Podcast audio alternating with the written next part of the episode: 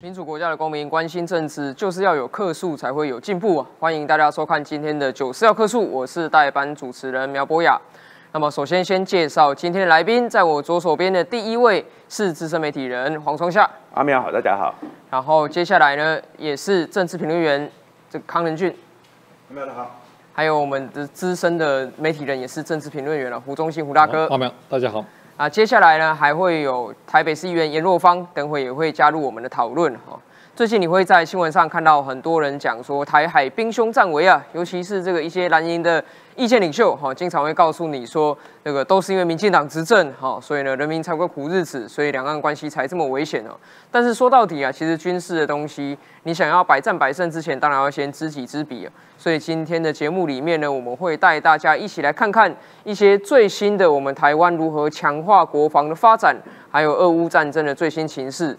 啊，当然，大家所关心到的政治上面，哈，国民党赵少康、朱立伦到底谁才是国民党真正的老大，谁讲了算？啊，关于兵役的问题，国民党好像呢，这个公开场合哈说支持，但私底下又在舆论上面呢，不停的在表示反对，这到底是怎么一回事？以及呢，我们到底要怎么样来思考？哦，这个税收多于预期的时候，要怎么样做更有效率的运用？这等下在节目里面，我们都要好好来谈一谈。那首先呢，要先请教这个康仁俊的仁俊哥，因为最近呢，我们看到了陆军有一个新的计划，就是二零二四年要向美国来采购啊一百套部署特战单位的弹簧刀啊。嗯，那这个弹簧刀，它事实事实上到底是一个什么样的东西？然后为什么我们的国军要花这么大一笔钱来采购？对我们台湾的国防到底有什么样的效用？其实我们这次看到弹簧刀，基本上就是在俄俄乌战争里面啊，看到乌克兰军队使用非常非常的多了啊。那其实以它的这个概念来讲，弹簧刀它其实本身的这个机体其实不长啊，它是属于单兵个人可以携带。当然它有分两种，一种是这种所谓的个人携带型的，像三百的小型的，或者是六百大型的。那基本上如果就单兵个人的话，大概就是在三呃三百型的这样子。所以你可以看它。整个含发射器才二点五公斤而已。哇，这个跟一台笔记型电脑，以前我们学生时代背，我们学生时代背的笔记型差不多而已。对，甚至有的其实还更轻，你知道吗？因为要打打那个很重嘛，对不对？那它重点就是说呢，它其实由单兵带，从部署到发射只要两分钟而已。那两分钟的概念其实非常快，就是我从背包拿出来，然后到我真的架好之后把它发射上去，这是一种。说这个受过训练的来来操作的呃，一般其实基本上你只要有大概熟悉它的整个的安装这样子，其实发射出去都没有什么问题了啊。那另外一个像这种大型的这一种哦，其实你会看到它的重大概就十五公斤，那大概是属于一个排一个排的单位在使用的，那这就是一个人所使用的嘛。所以你看重大概十五公斤，如果含发射器就是重。那重点是什么？你知道，因为以它这样子，它需要两到三人来作为。操作，嗯那所以呢，它基本上它那个打出去，有一些它要用那个 compressor，就是那个空压机哦，帮忙它打出去，然后让它再自主飞行。但重点就是说，其实它这一次在这个俄乌战场上面的时候，你会发现到它的 CP 值非常非常的高，因为其实以这个为什么称为弹簧刀，你知道？因为它本身机体其实是管状型的。它装在桶子里面，其实是这样圆柱形的，哦，就是这样弹射出去的这样的那你弹出去之后呢，它旁边两边的机会打开，是，所以它那时候变成这样，要飞出去，类似弹簧刀对对对，就那打出去这样子啊。那其实因为在过去的时候可以看得到，我为什么讲它 CP 值很高？因为它其实哦，整体上面你它它它都是塑胶机体啊。是。那一个做起来，老实讲哈，那个钱不多。再加上说，我如果在安装弹药的时候，事实上我可能一个算你一万块美金好了啦。是，我算用最贵的方式三十几万来给你算，因为它其实还是要需要有控制嘛，跟导航这些系统嘛。那还有 GPS 定位。那你如果算是一万块美金，它去打到任何一个目标，那个目标价值可能就是好好对啊，好好多好多倍。你觉得打中一台这个对对方价值连城的是机械？所以你可以看得到，基本上它是战场上，而且它很难征收，速度又快，飞行距离大概在十公里左右。它是以小博大的。对。那如果以十公里左右，老实讲，我人基本上都不会暴露在炮火之中，我就要靠这个飞行，然后去定位它，我就可以打。所以，我们这一次陆军是打算在二零二四年的时候，向美方采购将近一百套左右，去部署到这个所谓的特战单位。那我认为，大概部署的话，大概就是如果是单兵的话，它大概就是用三百型的。那如果需要这个大型单位的话，大概到六百型。但现在因为还没有目前就是说看出来，就是说它到底要采购哪一种。可是我们过去到现在，其实国军也一直在开始哦，跟民间厂商来合作，希望能够征求这种所谓小型攻击无人机。那你可以看到啊，就是说海军司令部在最近公布了一个，那性能诸元，其实你会看到它这边其实有，因为它其实你要进去到这里面有没有？到这里都是很类似的，哎，招标的规格都是很类似。哎，对，你看滞空时间十二分钟。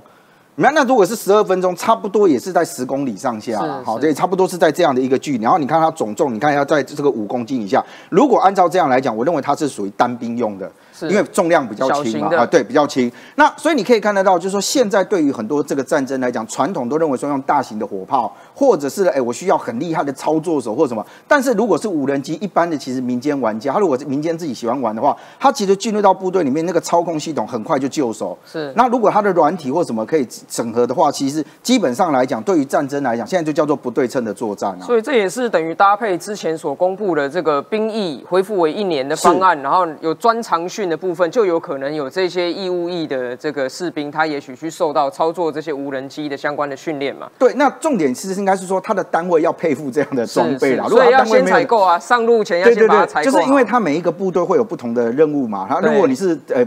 被分到伙房，伙房大概不需要了，不需要操作无人机啊。啊 那我们现在就在看，就是说，在这一次乌克兰里面，大家会认为说，哇，是不是有这种所谓的民间的平战转换？那这个当然是军事术语啦，哈，就听起来比较复杂。其实应该是这样说，我们过去其实一直认为说，我如果要侦察单位的话，像以前呢，就有侦察排要出去，那侦察排我可能有单兵，一个人、两个人、三个人，然后在前线这样作战。可是你眼睛能看到的毕竟有限，而且在传统战争里面，我如果用人眼去看，我要去定位，我要回报坐标去给我的后方。是那其实经过很多很复杂的一件事情。如果我可以透过无人机，因为它是 GPS 嘛，所以我直接飞到那边，我直接抓到之后，我定位直接坐标定位之后就回传了。会更快更精准对，。而且基本上不太会有误差，就是它的误差比人眼比人眼精准多了你知道我们以前在做这个炮兵观测的时候啊，啊，我们还有这个所谓的炮手跟副炮手，然后副炮手还要负责观测，然后开始报方位。那有时候算错之后，那个回报回去都乱调，你知道？那所以现在回来哦，我们刚刚提到说所谓的不对称的作战，为为什么要做到平站转换哦？其实以前在军方，我们有一个名称叫做军民通用性产品。什么叫军民通用性？就我基本上是民一般做出来就是民间在使用，可是我到战时的时候我可以使用啊，哦所以它就是军民通用性产品。我举个例子哦，嗯以前像大家如果去喜欢去露营，有没有？是露营就是有什么野炊啊，或或者是你如果要洗澡，啊洗澡很麻烦，对不对？所以军方后来就开发了一款哦，就是野外沐浴装置。是那你平常的时候，其实你也露营的人也喜欢用，对对，我在外面我还可以洗澡，那个走进去就淋浴，你知道吗？就你怎么想象露营会这样？可是他到战时的时候，他就可以举给军方做的时候征用，对他可以转过来。所以我们以前在早期的时候，其实有一个这边举了一个例子，是讲说七零年代的国光号，这个其实我有我服役的时候有用过啊哦是对我不是用这个用呃，我不是用这个 N 令啊，我们因为当时我在海军陆战队的炮兵团，那炮兵团基本上它的炮车跟我们讲九级掐哦，嗯，哎，九级掐就是救济车，对，战场救济车，它就有一个很大的那个吊臂，然后那个战车如果坏掉，把它拖起来，对所以我们讲救济车，那是部队就简称叫九级枪，你知道，那个谐音这样。是，可是它的引擎就是当年国光号的引擎，哦。为什么你知道？因为在一九七零年代的时候，我们那时候的国光号其实是买的是美国灰狗巴士的引擎，是。那结果买回来之后呢，后来我们其实后来就自己有不断的再去研发或是什么的，所以呢，到后来那个，比如说你看到这边只要 M 幺幺三的装甲车，M 幺洞九的炮车，就当年我在部队的时候，其实使用就是所谓的 M 幺洞九。那还有 M 四幺 D 的这个坦克车，引擎基本上都是这个灰狗巴士的引擎。是那如果今天你真的有损坏的时候，其实我在战场上面我就直接征用了。但是其实，在那个时候其实已经没有那样子了，因为我们后来军方都自己有他自己的这个所谓的补保的能力，也不会去说，哎，不好意思，征用国光号，把那车拦下来。以防万一的意思。对对对，它其实这个个就叫做军民通用。是就我平常的时候是可能是一般的民用的装备，嗯那我后来，但是因为它的马力扭力要大啦，所以它当时为什么选这个灰狗巴士，是因为它整体的扭力大。你知道，像这种所谓的装甲车，不是马力大，嗯因为它要扭力大，扭力大才拖得动。各种的哎，对对对，他才有办法拖得动，马力大吹不动，也没没有对没有任何的意义哦。一下了，我们当兵的时候，高装检的时候就常常屏障转换了啦。那那个坦克车不能走，就把它你找不到的时候就随便弄一把它拿过。来对。以上所言绝对是他个人经验，不代表国军立场，这是。过过了追溯期，也过追溯期。对对对对。不过当时的那个汽修班啊，我们讲那个汽汽车班啊，就经常会遇到这种状况，是还要找到外面修车厂去。这个哎叫做这个这个平战转换的演练。对对对，三十年前都有，所以两年兵是有用的。我要换一个方式，叫做民间是军事最大的这个这个推手跟兵力助有限对对对民力无穷没错没错，哦对，我们 现在就有全民国防的概念。那我们就回来看，就是乌克兰在这一次里面，其实它也大量去进行整合。当然，最重要的是，我认为软体的部分是重要的。就比如说，我们现在有很多的这个无人机，无人机操作界面其实都差不多，你这个左右啊或是什么的。可是如果我到了军方的时候，我需要整合的可能不是只有这些资讯而已，因为我要整合的是我要 link 的东西，其实数据非常多。所以你看乌克兰在这一次里面就采用这个所谓 Delta 的这样的一个无人机的讯息整合。那重要一件事，你看它跟星链做结合。嗯那我们现在的这个软体基本上没有了，我们大概就只有跟 GPS 做定位，然后你去操控，顶多好一点的无人机可以做到，就是如果你已经讯号 loss 掉了。它会自己飞回来是。我们目前民间的其实已经做到这样，所以你根本不用管它，就飞到没电，它自己就飞回来，这样 也有这一种啊。但是你可以看啊，它其实还要结合什么无人机，还有 AI 人工智慧，是因为这里面可能还需要到了什么，到了影像判读，也就是我抓到之后，我必须回来，在我的电脑上面运算，说我到底抓到的是什么东西。是那这个可能就不是只有单纯的东西。那希望能够做到，就是说让一台笔电啊，因为我们现在笔电的效能其实还蛮强的。其实蛮好的哦，对对对，做很多而且，我们其实很多是因为笔电，我们其实就是一直追求很好的硬体，但是我们实际上软体用的不多，所以我们基本上以如果我们你知道以前都讲个笑话，现在是最强的手机。是。在当年啊，就是美国拿去上太空的那个 那个规格但我们现在拿来打愤怒鸟，是是 就是我们不是拿来上太空，我们拿来打愤人怒鸟类。的科技进化是非常快，对对对对哦，但是我们使用的不多了哈。那现在看起来就是说，如果这些东西可以整合的话，那用一台笔电，所以你看，对一台笔电，其实对你看现在美国做这个所谓 AI 战士来说，它大概就是在他手臂上面一台这个所谓的掌上型的电脑，然后在这边就可以所有的数据进来，它在这边就可以做操控。所以如果可以做到这样子的时候，其实不只是平战转换，可能在整体战场的状况来说，就会获得很大的改变。是的，谢谢任俊哥的分析哦。其实台对于台湾来讲，如何的以小博大，当然是我们在战场上要制胜的非常重要的一个思考。那刚好这个洛方议员呢，现在也来到我们的现场了，这个跟大家挥挥手。Hello，大家好，因为刚刚去帮以农补水，哦，这个非常的辛苦啊！你看洛方都烧香啊，哈，从这个之前自己选还没有恢复现在还要继续来这个浮选。当然，吴一农也要好好的加油啦。没错我们想请洛方来跟大家分享一下，刚才任俊哥前面讲了很多哈，我们的国军未来要有很多新的战力的部署，然后新的这些相关的器械。那你认为呢？这会对于我们的整体战力会有什么样的帮助？其实我觉得，呃，从乌俄战争大家看到是说，这一次乌俄战争的使用的武器上面来说，其实很多的武器跟我们以往想象的东西其实有点不一样，而且更先进，甚至呢。国军跟民兵其实是合作，他才有办法一起抵抗整个外来侵权的一些对抗。那你说刚刚呃这么多的战争，包含说无人机，大家还记不记得那时候我们在讲乌俄战争的时候，民间很多的好手，乌克兰超多民间的好手是控制了这个无人机，然后一起去攻击，精准的投递，而且精准的知道说俄罗斯的军队在哪边，然后跟国军配合，让国军知道说俄罗斯的军队在哪，精准投递或轰炸至那个俄俄俄罗斯的这些军队嘛。所以那时候大家就发现说，哎，无人机的这样使用其实是非常的重要，而且呃，你国军跟民间的民兵这些合作其实也很重要。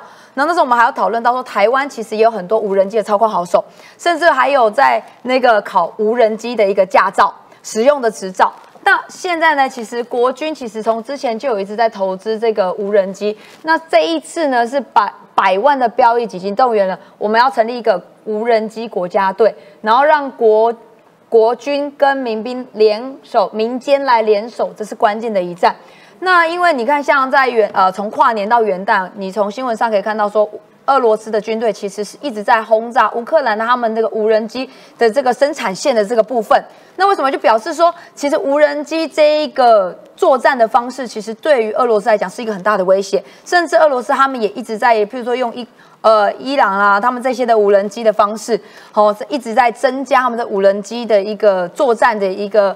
一个一个像这样组成的军队。那台湾这一次呢，其实我们是花了有五百亿，然后包含说有这场是由国防部，还有我们经济部的工业局，还有国科会，还有中科院的跨部会召开这个无人机的。防御系统征求的厂商，为什么？因为我们要三千架的无人机，三千架要三千架。那这三千架包含什么？有侦有五种形形式嘛？一个是侦察型，还有微型，还有幕户型、陆用型的监侦，还有那个呃舰载型的监侦。其实它有分各式各样类的。所以你说，如果只有中科院做，他们其实也来。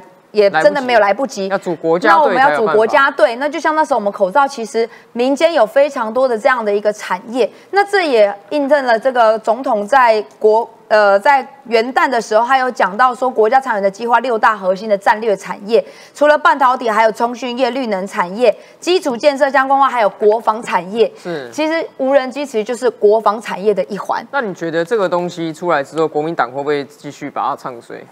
我觉得国民党呢，真的对于不管说国家在发展国防上面，像之前的国军国造啊、国机国造这些，他们一直在唱衰之外，我们真的很希望不希，我们真的很希望看到国民党是站在人民的立场。之前我们在笑说他们叫中国国民党，你要把中国国民夸一个党，因为他们都在为中国的国民来着想，为中国共产党来着想。我们真的希望看到真的。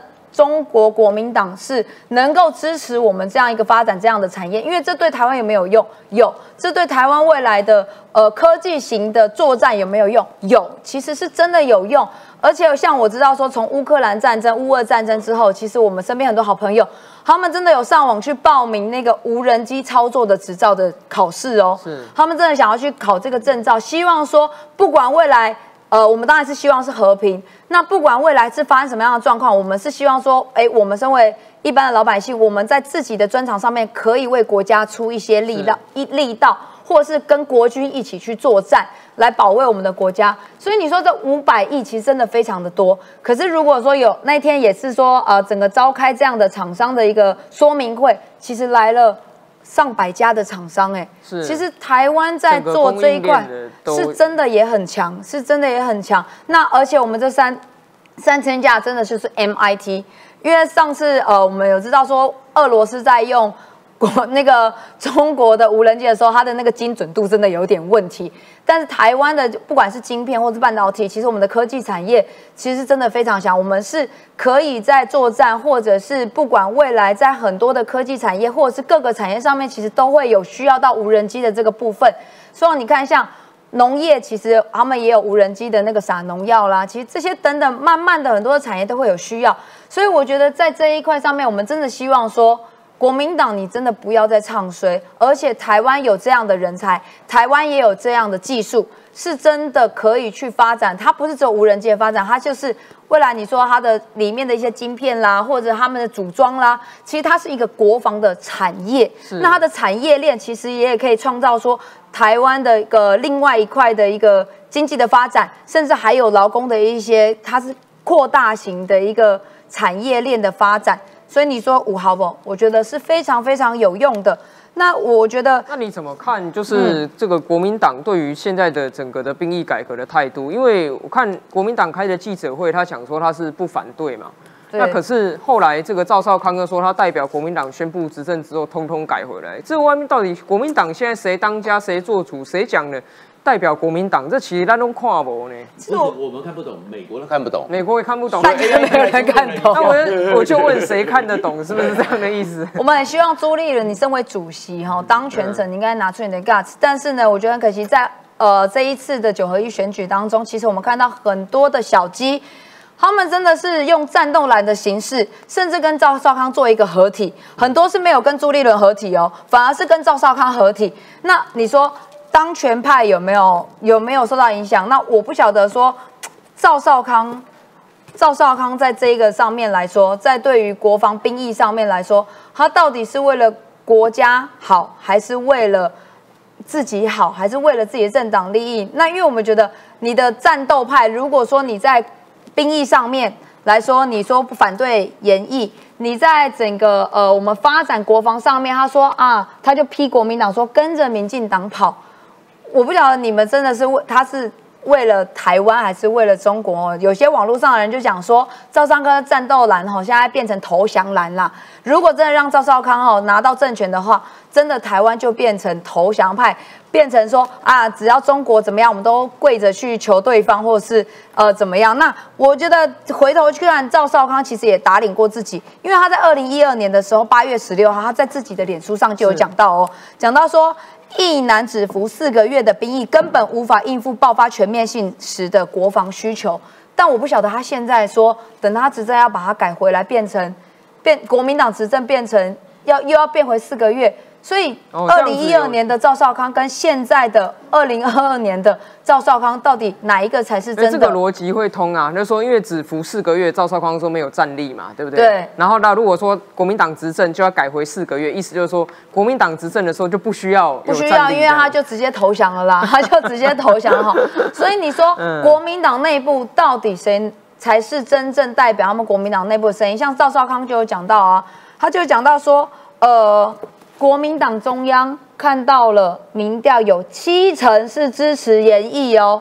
有七成，但他说他看到的是三成，他说这三成是扎扎实实的反对。那我想问一下，这七成到底是哪来的？他他就认为他需要三成就可以 他只要三成就可以选上，但没有。我觉得台湾在我们演绎的这个部分呢，其实是要增强台湾的国防的一个力量。其实不是只有台湾，因为你看在中国附近的亚印太地区。日本增加了百分之五十七的国防的预算，是你说菲律宾有没有用？韩国有没有用？韩国其实他们的国增加他们的国民兵，日本增加他们的自卫队，因为他们就发现说，在盘整整个的状况之下，国防的力道是不够的，是所以才增强。那为什么大家都在增加自己的国防力量？不管是军队，不呃，不管是军民、军兵，或者是我们的科技，呃，国防科技，或者是我们的武器。因为我们身边就有一个，他们大家都看到说，全世界都看到中国在武力扩张，已经威胁到整个印太地区的安全。所以这不是只有台湾，呃，当然台湾是第一个面临到的威胁，所以我们当然是比别人都增加，我们当然也要增加。那当我们在盘点我们的国军的时候，如果发现真的不足，我们当然一定要增加我们的兵力。那增加兵力不是说就把他们送到战场，增加兵力是增加我们的国防力强度，那让对方知道说。哎，我们的国防力道是很强的，我们国军也很强，我们的武器也很强，你不能随便乱动。而且我们不是只有一个，我们身边还有日本、还有美国、还有韩国，我们是集体，我们是一个团体。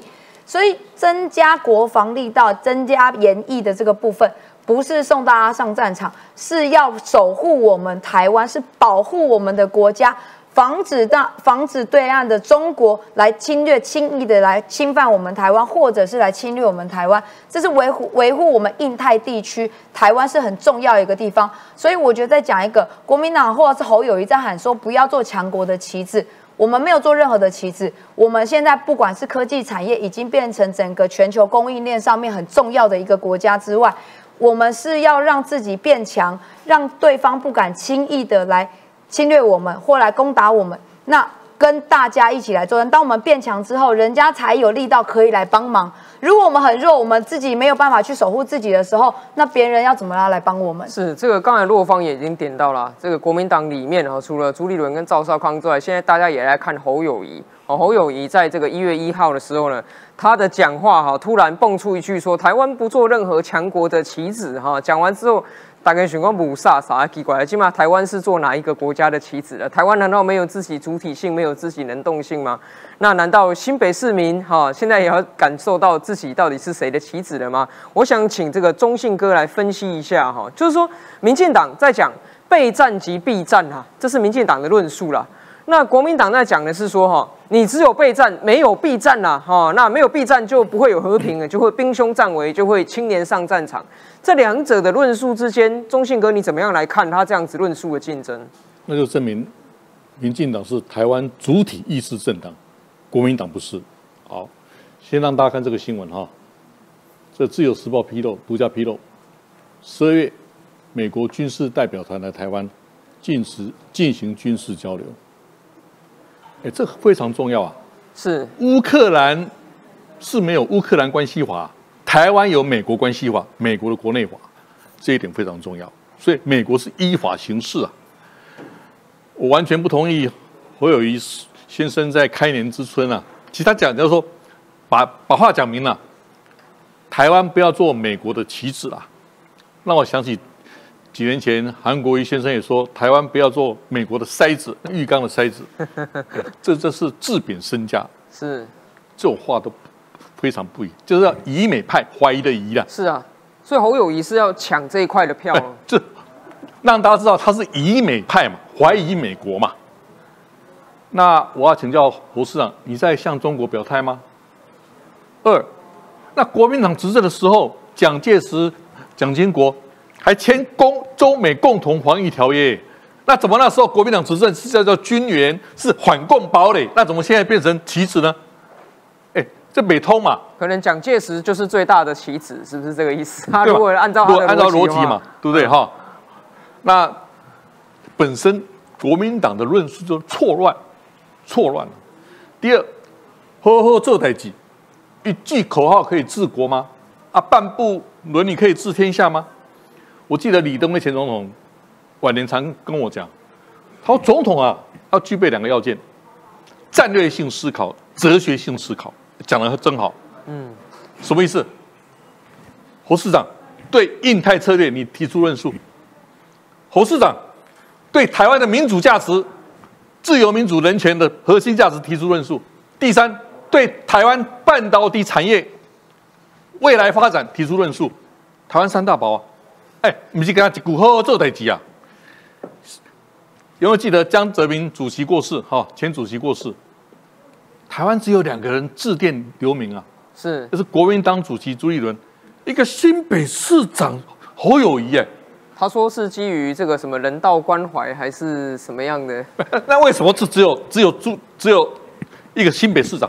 但是他都没有致电给这个恩恩的爸爸，那个是 我说这里面就是耐人寻味了。是哎，中共做任何事都是意有所指的、啊，那我都怀疑喽。侯友谊是没有国际观的，是没有加战略观的，至少到目前目前为止从来没有表现出来。那他又是警察出身的，难道他在学香港特首李家超吗？哎，李家超是警察出身的哦，是是哎，香港人哦，本土人哦。我是比较担心啊，如果国民党推出侯友谊竞选啊，那台湾是会出现李家超二点零版，警察出身的本土的本土派的侯友谊变成中国主义的人选啊，所以侯友谊要提出说，台湾不要做美国的棋子嘛，这种表态嘛，哎，这个非常危险哎。好，国民党它本身它就有遗传分裂的基因呐、侯友谊、韩国瑜、朱立伦啊，还有这个郭台铭、柯文哲，还有邵少康六个势力，能整合吗？都各说各话，各自论述啊。一个国民党各自表态啊，各自论述啊。我到目前为止看不出国民党有整合的决心呐、分裂基因嘛。比如说新年期间，有人拼命放风向球，侯友谊跟那个郭台铭见面，还见面三次还几次？哎，这什么意思啊？表示有人在替侯友谊在测方向嘛？嗯不排除跟柯文柯柯建铭合作嘛？所以那个你看柯文哲就开始酸酸溜溜的啊，对不对？哦，所以这里面看出来，但是即使如此，也许我们下一段论述啊，民进党是流失一百万票哦，十一二十六号哦、这一一百万票你怎么换回？哎，你不能只坐看国民党分裂，坐看国民党摆烂，躺躺平族。但是投票率只有不到百分之六十，怎么把一百万票这流失的选票呼唤回来？呃，也许下一场我们再论述。这也是民进党，你不能只看国民党躺平族，自己要努力的地方。是这个中信大哥讲的很好啦。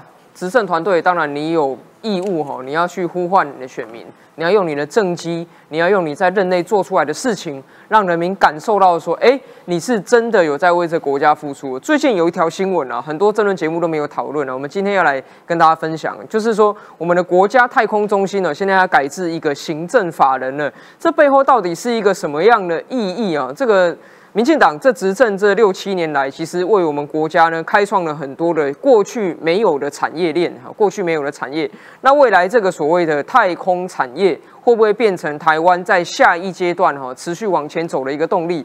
我们想要请创夏哥来为我们分析一下这个国家太空中心哈打造台版星链，这中间到底怎么一回事？先讲到一个太空哦，我们现在知道说整个未来的一个战争，或是全世界，你看美国、中国、俄罗斯、欧洲在争的是什么？就是太空才有千里眼、顺风眼是，看得透彻。在看得透彻之前，我先补一下前面的，因为前面我实在很想讲话。其实是这样的状况，国民党这个政党哦很特别，是特别在哪里呢？他们有政治的躁郁症，如果说他们觉得没有机会拿到江山的时候，就非常郁闷。是所以二零一五年的时候，整个党内呢竟无一人是男儿，所以推了洪秀柱，就因为他们觉得会输。是但是如果他们会赢的时候呢？每个人抢着要每个人抢着要，就是赵政就出来了，政治的赵政。所以二零一八的时候，你看就抢成这个样子。那现在呢，又看到说，因为民进党这次确实败了。而且是三十几年来最败的一场的这，所以他们就觉得哥哥有希望了。二零二四就开始幻想了。所以侯友谊呢，我们就讲他的心态里面，看到每个人都在抢，他起所以心动念了他旁边起心动念了。所以起心动念之后，他就要证明说我有国际观，而我有世界观，我有两岸观。所以呢，其实我真的相信哦，那些话也不是他讲的，他是找了一些人，包含一些平面财经媒体的一个专家。然后是一个创平面的创刊人，请了两次说教我国际财经，教我一些金融财经。不过那个人好像没怎么理他，他去补课，而去补课，然后也去找了一些整个国民党马英九系统当时的一些国安的人给他上课。所以他的两岸国防会从马英九那边传承呃我找了几个？是其实，在某个某台里面，然后现在已经是在网络上的一个电视台里面，常常出现的一些资深外交官。是其实他们也没有很资资深，但是资历好像没有很高啦。哦啊、外交官教了一些，所以他的那个旗子说是有所本的。就是国民党那些比较传统的这一种所谓的亲中的论述，那是他现在当侯友谊的老师，嗯所以他就看了以后，但是他有没有韩国瑜的能力？韩国瑜还可以创造很多很有趣的语言，变成筛子。呃，变成筛子，他没有。二零一九年亚洲周刊。是亚洲周刊就有一篇专文，专文就写了台湾不要当美国的棋子，所以这是有所本的哦。是然后在去年八月多的时候，裴洛西访台之后，不是有很多军演吗？中国不是在对我们威胁吗？那时候你去看。有很多什么香港挂香港的媒体，但是其实也是中国在背后的访问我们台湾的很多，就刚刚讲的那些比较深蓝的，是比较那个接近中国的立场的人，台湾不要当美国的棋子哦哦。所以侯友谊为什么讲这些话，你就可以听懂了。看得出来他的体系啦，啊，看得出来他的，但是他可能是不是相信他，我不知道。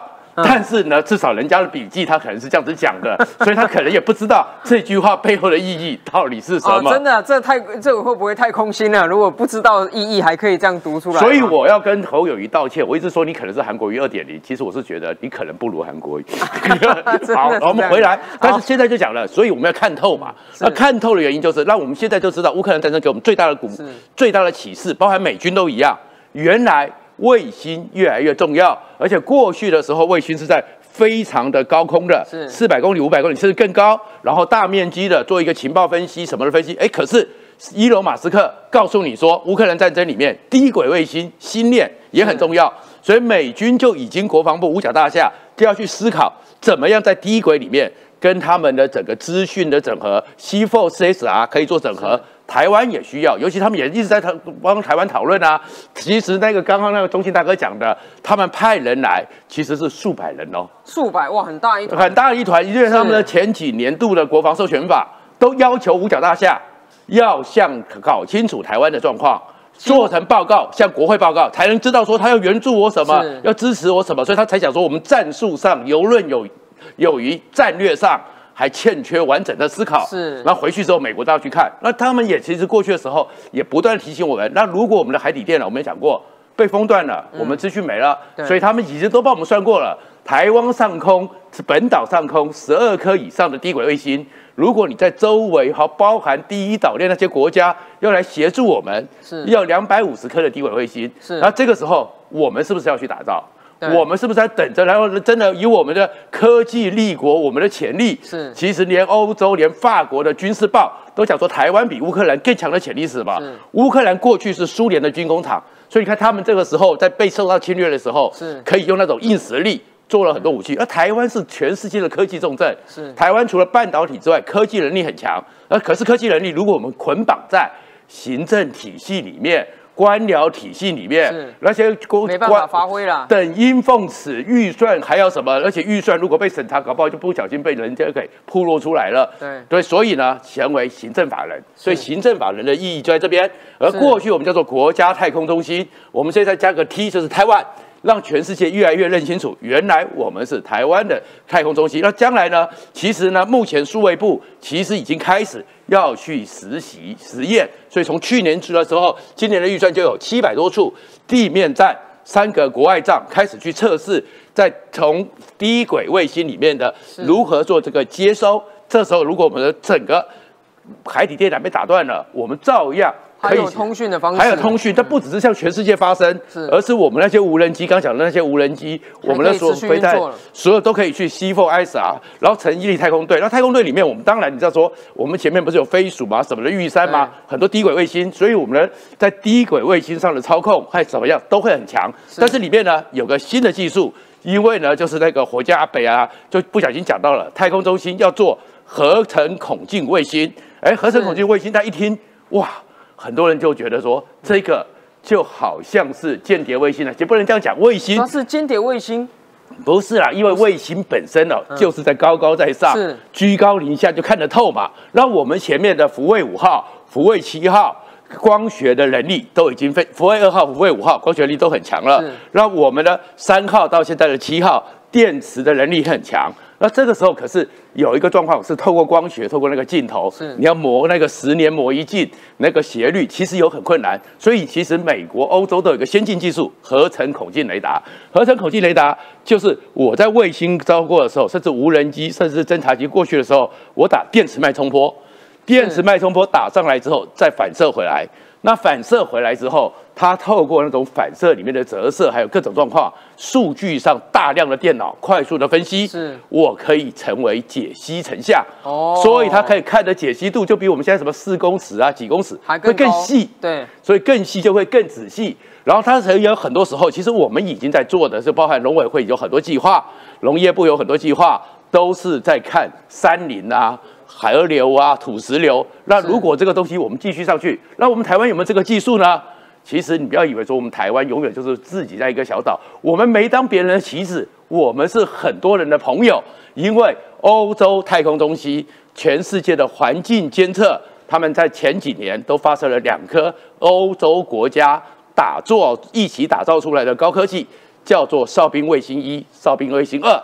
那里面就是监测这些，是我们太空中心早就跟他们合作了。哦，我原来我们我们还有欧洲的血脉，我们鸭子划水其实已经做了对我们还有鸭子的血脉，是所以我们也可以做出这样的一个往这个方向过去，合成孔径雷达，那我们红外线或是就透过这种脉脉冲波光线能不能成像呢？我们的熊山一直是个秘密。因为我们是熊山除了那个追热之外，是 G 那个 GPS 导引之外，我们也有红外线成像的技术。是所以其实到时候就是台湾整个的整合能力起来之后，所以可能就可以看到。那至于后面的话，其实我们台湾包含过去的时候，我就喜欢讲穷人家有穷人家的方法，所以我们不管是过去的福卫二，一直到福卫五、福卫七，其实我们台湾都有很多厂商，包含那个 CMOS。我们没有那个整个光学的美，我把它认为是军事控制了。我们可以用整个晶片，用光学导引，我们做出来之后，印度有些卫星还是买我们的技术，所以民间高手在民间。是我们当它成为一个太空中心之后，就可以整合起来了。而这种整合之后，为什么要急？因为美国 CSIS、欧洲还有全世界，包含日本防卫省都在讲一件事：二零二三年，习近平是不但有能力。攻打台湾，但是骚扰台湾会加强。二零二三会加强骚扰，就是今年会加强骚扰，骚扰干扰。所以你看，最近不是又开始去关七十一架的这个七十一架骚扰，我们是算的，是那个什么真四对。真七跑到了日本那边去，然后辽宁舰跑到了那个关岛外舰，然后事后在模拟山东舰在模拟攻击美国的战舰。是。其实他们都在做这个，是主角美日来驰援我们，所以他们的结论都叫做十年之内最危险是二零二六、二零二七，是到二零三二年之前，恐怕一定会动武。现在是跟时间赛跑，所以你会看到美国的布局，就刚刚讲的来我们这边研究，而且他们编了至少是几千万美金以上的预算来探讨台湾，就是要跟时间赛跑。那怎么跟时间赛跑呢？所以要快要急。所以现在呢，美国印太司令部呢有这个思维，嗯，如果到时候要快的时候，我从关岛两千四百多公里里面赶来掌握资讯。掌握动员，然后我再通知日本，你的那个从横须贺，你的战舰再出来，你的出云号，你的什么再出来，加贺级再出来，来得及吗？那是不是把这个台湾有事就是日本有事这样的事情，如果是这个目的性确实、战略清楚，交给驻日的美军，直接来进行一个处理，哦哦，然后驻韩的美军也直接一起来处理是。然后为什么要做卫星？你知道美国在南韩又成立了他境外的太空司令部，是太空军，所以就是把资讯看得越清楚，资讯越透明，掌握情况越小。而在掌握情况之下，就因为现在习近平共军已经开始说，我可以去干扰你关岛，我可以突破第一岛链，把你整个美军封锁，你不能来救台湾。所以他们怎么办？第一岛链和第二岛链要强化，所以博流。美国现在又打算要去设一个新的一个雷达，而这个雷达叫做战术机动超视距雷达。是但是所有的性能都没有告诉你，到底它是什么状况。所以有人很多人猜是不是什么萨德系统啊，是不是什么主动式相位雷达，是是不是插波段？其实没人知道，非常神秘耶，非常神秘。可是这里面有一件事情很重要，它是可以跟天机、陆基、海基的雷达做一个同整。是所以是不是在整个帛琉这边？因为帛琉当时美国要正入进到太西太平洋，要去打雷伊泰湾海战，要开始打琉球之前，就是帛琉是前哨站，是，所以美国也在做准备。好了，我们现在问一个问题了：如果美国在做准备，日本在做准备，南海在做准备，台湾自己我们这些科学家也在做准备，是那只有你国民党难道不准备吗？不要做就。是主张不用准备啊，他觉得准备就是挑衅不啊。不要做强国的棋子，所以 A I T 才会跑去问朱立伦，跑去问国民党中央说，到底是在国民党是要听朱立伦的，还是听其他人的？谢谢创价哥为我们分析哦。其实我们可以持续看下去嘛，因为国民党里面现在到底谁当家，谁讲了算哈？这倒是一个蛮有趣的问题，还是说他们就一直要玩两面手法、两面押宝哈？一面说啊我们不反对啊，然后呢由朱立伦去应付这个美国，然后另外一面呢由赵少康在舆论上面不断的去挑动哈民众不满的情绪哈，不断的去扮演一个这个为反而反的角色。那像这样子玩这个两面手法哈，两边押宝，真的能够得到人民的认同吗？我觉得我们可以持续看下去。那当然，接下来呢，我们还是要来请教一下这个任俊哥哈。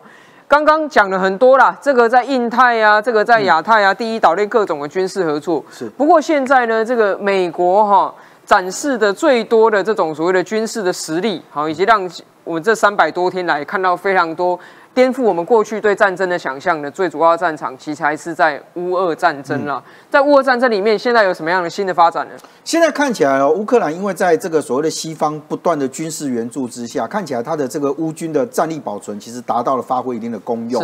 那我们过去看到，其实说乌克兰这个正统军人到底有多少在这个战场上面？然后第一个冲锋陷阵啊，第二个就是说到目前为止，他到底可战的兵力还有多少？你看哦，乌克兰的这个所谓的军队总司令他就讲说呢，他们到目前为止不断的反攻，那反攻的状况之下，已经从俄军的手中呢收复了从全面入侵期间，也就在去年二月、三月人受全面入侵的时候的一个四成的领土的部分。那当然啦，那就代表其实还有一部分的这个所谓的领土哦，其实是在俄罗斯的掌握之中。但问题是呢，他现在讲说呢，从俄罗斯在二零一四年开始占领的领土当中，也收复了其中的百分之二十八。那二零一四年那时候大家比较有有印象，其实在克里米亚嘛啊、是所以你现在看起来就是乌克兰军队是不是在做全面性的这样的一个反攻？那当然了，我刚刚提到就是说，不是只有乌克兰靠自己的力量，就战力保存的这件事情是把他的正规军人哦，在战作战初期的时候，尽量让这些人减少伤亡。是那当然你可能就必须要征调所谓的国民兵或什么的上第一线去。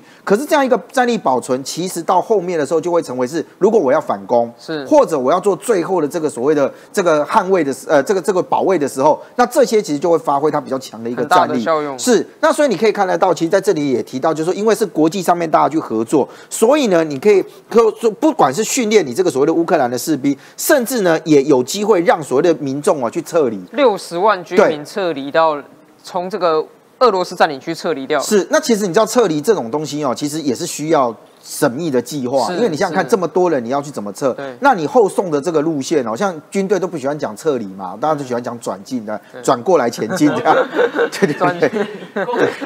望尘莫及。两万五千里长征 啊！军事军事上面呢，对，我们通常就会讲长，征哎，我们讲就会叫转进啊，哈，转过来前进，我们不会不会讲撤退啦，哈是是是。那这个时候你就可以看到，其实它就需要一个很缜密的一个一个一个一个作战哦。那我们现在回来看，就是说在这一段时间，难道是你乌克兰自己说你收复了吗？现在连俄罗斯都承认说，他在这一次战争当中哦，他其实是有一些战损的情况。那我们就讲，其实俄罗斯在以前很少去承认说我到底这一次死伤多少了，他的官方的数字。其实很多人认为说他有一个很大的黑数，都是低估了。，对，但问题是，俄国国防部啦，居然承认讲说，在乌东这个啊马基伊夫卡这个地方啊，乌克兰有使用所谓的美制海马斯发射的这个火箭，然后呢，有六十三个士兵其实因此而死亡。是那结果你知道俄罗斯的这个议员哦，他们其实就很生气，就讲说你军方要负责任。因为讲到作战里面怎么会有伤亡，还要叫军方负责任？是因为这些议员是批评什么？你知道？他说呢，你今天这六十三个人死亡的原因是因为他在军营的旁边有个弹药库。嗯那一般像这种弹药库就是很危险的地方你是不是应该把它掩隐隐蔽对对对掩蔽这样，就把它装一点伪装这样？他说你也没有，那、人家一查就知道那是一个弹药库是，就直接轰炸，所以他的死伤这么大，是因为那个弹药库也被炸到了。哇，那这就是是人祸喽。那甚至还有提到，就是说呢，在十二月三十一号的那一天晚上呢，俄俄罗斯军队啊，其实也有四百个人左右的这样一个伤亡。那据传就是说呢，甚至还有更荒谬的说，是因为什么？那些军人在那里，你知道，是因为他们在听普京讲话。哦，在听领袖的对对对对对，普京用电视发表谈话，所以大家坐在那边跟呃举光式教学一样，就坐在那里看。结果没有想到呢，被打到。那我认为这个当然其实凸显另外一件事情，就是说乌克兰军队在情搜的这件事情是是是准确的。也就那么你怎么知道他们一堆人坐在那边？他的这个电针还是什么？对，是不是？就他怎么知道说你这些人在这个时间会坐在那个地方，而且我其他地方不好打，我就打你这里。所以现在看起来哦，就是说现在整个这个战场上不是只有武器战而已，就你很多这个所谓的征收啊或者情报的收集都非常非常的重开要。图很重要是啊。，那你可以看到在这里的时候，其实也有提到，就是说，同样啊在十二月三十一号的时候，也造成所谓五百人的这个伤亡。那其实你可以看到这两篇，基本上我认为是应该是同一个的新闻事件。是但是你会发现到，俄罗斯证实说六十三个人，嗯，但是乌克兰这边说是五百个。那就是介于六三跟五百之间嘛。对对对，那 就是我我相信可能会比六三更多了啊。对对对那现在问题就来了，就是说现在这个乌克兰的这种所谓的做这种大反攻，其实在避的是一件事情啊，因为有一些情报认为说哦，这个俄罗斯到目前为止它的传统火力哦，大概可以再进行两次大规模的攻击，还有两波，哎，还可以还可以撑两波。是那如果他今天可以做两波的话，那他是不是要选择一次修 hand，就是我一次把战争解决掉，嗯然后我就把一次就狂轰猛炸，这是一种。第二种是，如果俄罗斯他今天真的在战场上面开始他承认他挫败，但是普京又不会承认失败的状况之下，有没有可能动用我们认为的毁灭性的武器？哦我认为这个就是后面大家会去观察的。是在这个俄罗斯哈跟乌克兰之间，当然我们大家都帮他嘛，不止美国帮他，不止这个北约哈，不止欧洲帮他，哎，台湾是不是也有在里面有一点贡献？过去我们看到就是说，呃，乌克兰军队用了一款这个无人机哈，然后它是那个呃，在那个无人机的机腹下装了一个滚轮，那那个滚轮上面就装了很多这个所谓的破击炮弹，然后就飞到上空，就跟公那个母鸡下蛋那样，要一个一个掉下来这样子啊。那现在看起来，其实我们也有援助这个乌克兰有二十台的这个大功率的那个柴油发电机啊。是，那这个发电机其实老实讲，因为这个东西你说它是军事援助嘛，还不是啊，我也可以做民生的，对对对对对对对，所以某种程度上面来讲，其实我们已经陆陆续续都已经开始抵达了。那在这次俄乌战争里面，很多人也都看到另外一件事情，就是说，居然有这种所谓的募资跟集资的平台啊是，希望能够收集这些所谓的这个资金，帮俄乌克兰哦买更多的武器。所以，我们先回来看这一张哦，就在捷克呢有一个集资网站说要送给普丁的礼物啊，直接就讲说是要送礼物，送什么？你知道他们要买十五辆的这个所谓的这个呃呃呃汽这个皮卡车啊，是那这个皮卡车的概念是什么？其实它不是真正重点是买那个皮卡，是它在上面的时候要改装，因为后车斗的的部分。机枪啊，对，它要把它装上这个 Victor 的这个叫做防空系统，基本上它是一个机炮的概念。是那你会看到，其实像这种双管装的迫击炮，然后就用弹链的方式在送弹，它就可以坐在近程防空里面哦，针对所谓的慢速机、无人机或者像直升机这一种啊来进行防卫。那结果你知道吗？他们除了这样子募资之外，哎，据说他们其实很多人愿意捐钱，你知道？哦那再来就是什么？你知道？还募资了一百三十八万美金啊，还买了一辆这个 T 七二的坦克车送送给了乌克兰了。这个不是小机小数目哎，对对对，这个所以你就啊看到，就是说全世界各国，因为你透过募资平台嘛，啊，你钱汇进去之后，他们其实拿去作为运用嘛。是那甚至连你看哦，连这个乌克兰也说，哎，我们现在哦，因为无人机、无人艇很好用，你知道是吗？那这个其实叫 USV 啊。那它这个这个无人艇的部分哦，其实他就讲说，在黑海那个地方啊，那我如果有人船舰其实比较大嘛，速度又慢，很容易被这个所谓黑海舰队发现。是那我们用这种所谓的快速艇的部分呢、可以达到很好的攻击效果，因为它挺那个本身就是个炸弹啊，是。所以我就要开过去，速度又快，直接就撞你，就是。我一烧换一一烧，那我觉得他觉得非常划 CP 算。值很高。对对对，因为嗯。这个价钱其实便宜嘛啊，所以他也讲说，哎，那我们要公开来募资，就是大家要买这个。船这样。是。那当然，台湾也有一些这个所谓的募资平台啦，我们这边帮大家做一点整理哦，就说台湾在二零二二年的时候呢，跟俄乌俄俄乌战争里面有关系的募资其实有两件，像我们台湾这边也有民众哦，是募资什么？你知道，他们其实是希望能够赠送给乌克兰军人，像我我接触到他们这个活动，他们送什么？你知道，防弹的那个太阳眼镜。哦，因为你那个镜片有没有？嗯如果你今天是一般型的这种，对要被破那个炮弹破片打到，其实会伤害到眼睛。所以我们也有也有人集资，就是想办法要集资，然后送给这些乌克兰军的这种就那，但因为它那个整个是防弹镜片，其实蛮重蛮厚重的哦。那另外在这里面你会发现到台以台湾的这个所谓的募资平台的网站来说呢，也有人会觉得说，哎，我们哪一些募资那个平台大家最喜欢？你知道小家电啊啊啊，公益服务计划，哎，那个其实也有很多民众是愿意喜欢啊。那你可以看到我刚刚提到说两种的这个所谓的跟乌克兰战争的俄乌战争有关的时候，哎，你知道吗？居然募资到这么多钱，嗯募资到一点八二亿的新台币耶。那就代表，其实台湾民众在俄乌战争的这件事情上面哦，是高度关注的，因为大家会觉得就是说，我们也有同样那种迫切的这种危机感嘛哦，所以呢，你可以看到这些其实都代表就是说，所谓的全民国防的这件事情，其实我认为啦，透过这样的一个一个计划的成果来看，基本上台湾民众都已经有在这个心里面有这样的一个想法，所以为什么对于中国大陆对台湾产生这种所谓洗脑或什么的时候，大家会那么反感的一个原因？是，其实台湾的热心的人非常多啊，关心这个国家大事跟国际大小事的人也非常多、只是这些民间来的这些关心，民间来的这些关注、在我们需要的时候，如何让它汇聚成一股力量呢？我觉得这中间就是一个学问了哈。因为最近呢，其实大家也在热烈的讨论说，哎，这个全民哈缴的税，呃，看起来好像比政府当初预估的还多、那这个多出来的部分呢，到底要怎么样的来运用？到底要怎么样来处理？那今天当然有一个最新的消息出来哦，在今天最新宣布的消息里面呢，我们看到了这个呃联合报，它帮我们整理了过去这个马英九的消费券，还有呢蔡政府的三倍券跟五倍券的这一些这个不同的比较了哈。这个当然你说发的这些券难道不用钱吗？其实都有举债，马的消费券举债了八百亿啊。然后三倍券举债了五百亿，然后五倍券举债一千两百零六亿，都是用特别预算哈，因为呢有遇到金融海啸啊，包括疫情等等的。那同时他这边也整理了、哦、这个超增跟短增哦，其实在这边其实不好意思啦，还是要稍微哈、给执政团队哈真的要一点鞭策啦。超增这两个字怎么讲了一个多月还没讲清楚是什么意思？我们呢在基层经常遇到很多民众还有误会来讲啊，以完啊，你这超增，我在新闻上看到是不是国家给我 A 钱呐、啊？是不是说国家从我口袋里啊把不该收的钱收去了？那我们都要一个一个好好解释说啊，这个超增不是国家 A 你的钱，超增是业绩超标的概念，也是当初在编预算的时候，因为公务员编的比较保守，想说遇到疫情嘛，景气可能没有这么好，景气可能走下坡，所以呢，他预先估算要收到的税，他就没有估这么多。但是想不到呢，台湾的防疫，哈，也许在整个的全民共同来防疫之下，景气比原先预想的还要好。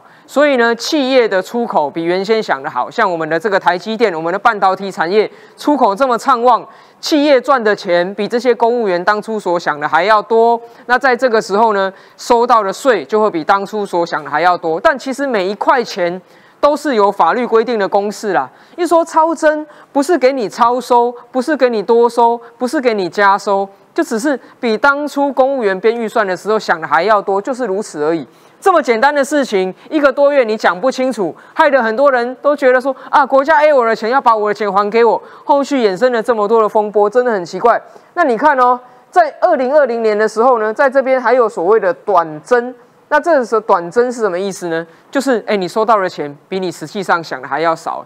那如果说超增就要把钱发给大家，那短增的话，难道大家要从口袋里掏钱再付给国家吗？不要再受到哦很多这种似是而非的说法去误导。超增跟短增是税法上的专业用语，它只是在形容你实际上收到的税跟你原先的预估哦有怎么样的落差，如此而已啦。好，那当然现在哈我们可以看到，二零零九年马英九执政的时候哈，短增就是少收多少呢？少收到两千五百三十八亿啦。在马执政的时候是史上最多短征呢。那在这个时候怎么办呢？难道说大家还要这个一人掏出多少钱，好拿去补吗？当然没有这样子的道理了哈。那在这里有没有看到有人整理了？包括阿扁总统、马英九跟这个小英总统在执政的期间哈，增加的举债数。阿扁总统在执政的期间呢，净增加举债数是这个一万四千九百二十三亿，好，这个就是亿，然后就 是一万了，这个很大。马英九哇，比阿扁总统时期更多哈，他这个到达了一万七千三百四十四亿，好，一万亿的概念了哈。那可是蔡总统执政到现在增加了净举债数呢是三千零一十亿啊，所以你可以看得到，在蔡总统执政期间，我们的国债增加的数字呢是远远低于过去的，不管是阿扁总统也好，是马英九总统也好，所以对于国家的整体的这样子的一个财政的收入，我们要有一个这样子的图像。那今天刚好有一个最新的消息出来哈，说行政院啊决定啊要给大家真的要不排付哦，全民普发六千块的现金红包啦。那不过我们是要讲说，其实我看林静怡委员他在他脸书上面有讲，他说这个税收超增其实是景气比预期的好，这应该是好事啊。然后呢，这个收入和我们这个量入为出，我们把钱用在刀口上，所以盈余多，这应该也是一个好事啊。可是明明都是好事，为什么讲到后来好像变坏事？大家都在骂政府。我想要请这个胡忠信大哥帮我们分析一下，到底为什么好事会被讲成这样，然后从头到尾讲不清楚之后，现在变得执政团队好像进退两难。阿苗真的是受很好的法律专业训练，你已经把刚刚的超增、减增的问题已经做非常简单明了顺叙述了。四千五百亿就是这些上市公司，主要是。业绩成长嘛，就是问题嘛。那现在要不要还还税于民嘛？我赞成今天其实苏院长所做的，说拿出一千八百亿中的一千四百亿，每年花六千元，呃，这我同意了。哦，我觉得争论到此为止了。哦，即使还有大家继续争论，那要过年了哈，大家保持心平气和了。后防疫时代，蔡英文政府有三大挑战：国家安全，二。经济发展要继续发展。第三，物价通膨，说物价通膨是也是很严峻的问题，会影响年举，会影响明年选举哈。好，那么所以此时此刻所谓税收盈余哈，就每人花六千块，小确幸啦，并不为过啦，大家都接受吧。好好过年啦，这跨那个好好。台湾兴盛啊，跨双跨年啊，愉快一点啊，宁静一点啦。我希望不要再争论这问题哈。但是我导游有所感慨哈，台湾人有时候为什么没有自信，在唱衰自己？我我我觉得不可解了啊！偏偏又有中共的认知战从中发挥作用，然后不知道自己上当。当然我也同意哦，高房价、高房贷，还有低工资，哦，今天陶琴哈已经解决了哈。这个相对剥夺感，这也是执政者不可低估的哦。哎，这可不是发发放这个六千块就解决了。这三大问题怎么办？这会影响明年的大选。好，民进党，我上一节讲了，所流失的一百万票，你怎么在一年内把它呼唤回来？哎，这非常不容易！一百万票，百分之六十低投票率，也就是。中间选民、年轻选民的板块移动，它移转到不投票了。国民党基本票、基本盘没有变哦，基本上是在那里啊。但是民进党的盘不见了。好，为什么说台湾人要有自信呢？今天全世界的半导体的产业链，台湾占百分之三十五。哎，台湾的科技不止东南亚，欧洲、美国、日本都在不断的扩张。哎。大家怎么不看到这一块呢？最新的半导体科技，台湾人正在惊掠全世界。台商正在台商就日不落国啊，就像英国不落国了。哎，怎么忘掉了？我们现在就是荷兰东印度公司的二点零版哎，那时候还是靠风力帆船，我们现在是靠全世界最快速的传输哎，怎么丧失自信呢？怎么可以失去信心呢？我要讲个结论。明年其实选举哦，跨年也只剩半年而已了，哦，党内初选完了，领袖是希望的化身。请问哪一党哪一位候选人？你你扮演领袖是希望的化身，你要提出新论述。这个论述呢是鼓舞人心的，尤其是这些被相对剥夺感的年轻人，解决年轻人的高房价、高房贷这个低薪问题。我上次特别引用啊，克林顿总统为什么掌握掌握两次掌握这八年呢？他连任，他知道怎么掌控 angry middle 愤怒的中间选民。哎，台湾现在一样啊，焦虑的愤怒的中间选民，你怎么让他舒缓，让他有希望？二零二四就是这一块板块移动，他往哪边移动的话，那一位就成为下一任的台湾总统。这个。中信大哥刚刚点到一个很重要的重点啊，今年的通膨哈，其实我觉得会是我们执政团队最难处理的危机。所以其实蔡总统在一月一号他当时讲了，他说希望人民体谅哈，没有办法把这笔钱哈变成这个全部平均分给大家，因为它其中有一笔哦要拿来因应最新的通膨的局势，要来因应中油跟台电的这总统的亏损。其实我是赞成蔡总统一月一号的说法的。因为当这个通膨起来，当这个油电承受不住亏损，真的要上涨，那万物齐涨的时候，说实在，不要说发六千啦，平均发两万给你哦，大家一样是叫苦连天。所以最后哈，想请洛方哈帮我们简短的说明一下，好，就是关于这总共四千五百亿里面，为什么不是全部都哈，像有些委员讲的，直接全部平均除以两千三百五十万人，一人要发两万，为什么不能够做这样子的安排？其实我觉得，应该说，身为一个国家的总统跟元首，他想的其实不是当下，他想的是国家未来整个的发展跟全民的。十十一住行，因为你要想到的是这些，所以总统他其实讲的说话非常清楚。他说，这个四千五百亿呢，你扣除地方的税的七百亿之外呢，中央有三千八百亿可以运用。那他就有分三千八百亿，你不是说我全发，他就要分区块，因为你像刚讲的通膨，我们要怎么样处理？然后像一些传统产业的转型。跟一些产业的保护，其实都很需要，因为它是攸关台湾未来长期的。所以第一块一千亿呢，他就讲说，总统就有讲到说，额外补发劳保健保的基财财务的缺口，因为如果这缺口不补。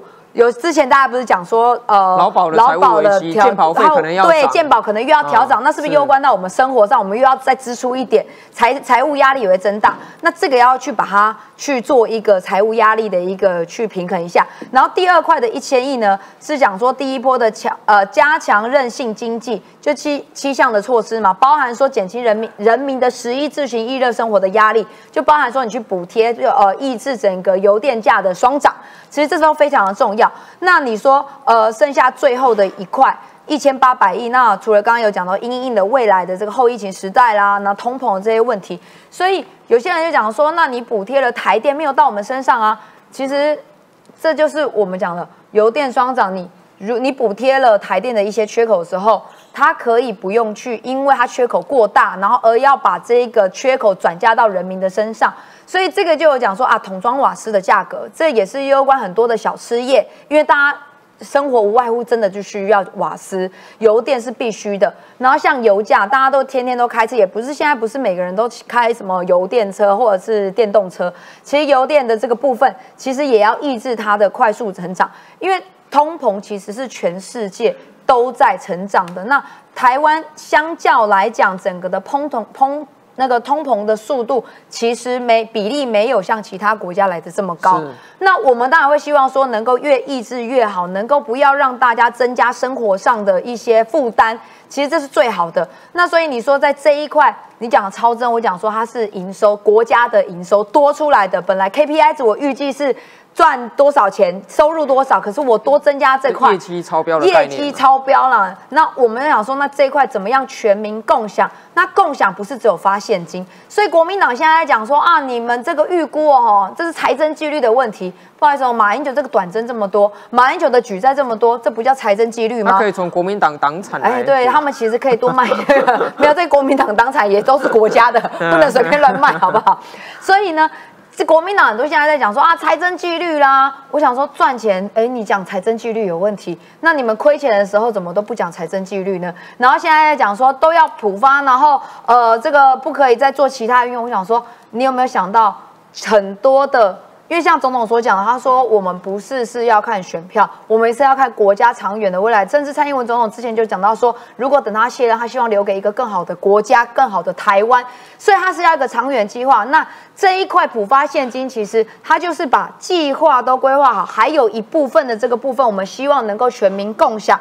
那你在劳健保的缺口补贴，然后你在油电上面抑制它的双涨，然后剩下还有一些像刚刚讲的小确幸哈，其实甚至我觉得台湾这几年来，大家还有福利的增加，什么育婴的补贴啦，然后还有呃扣除额的增加啊，然后还有租金的补贴，然后还有很多的补贴的政策，其实这是几年来一直都在增加的，那都是因为国家有。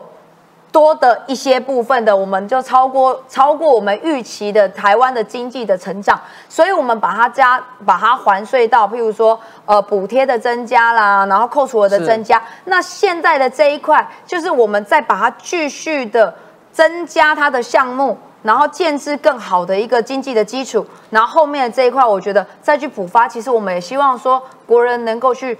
体谅这一块，再去看到国家长远的未来的发展，其实这才是真的负责任的元首应该做的。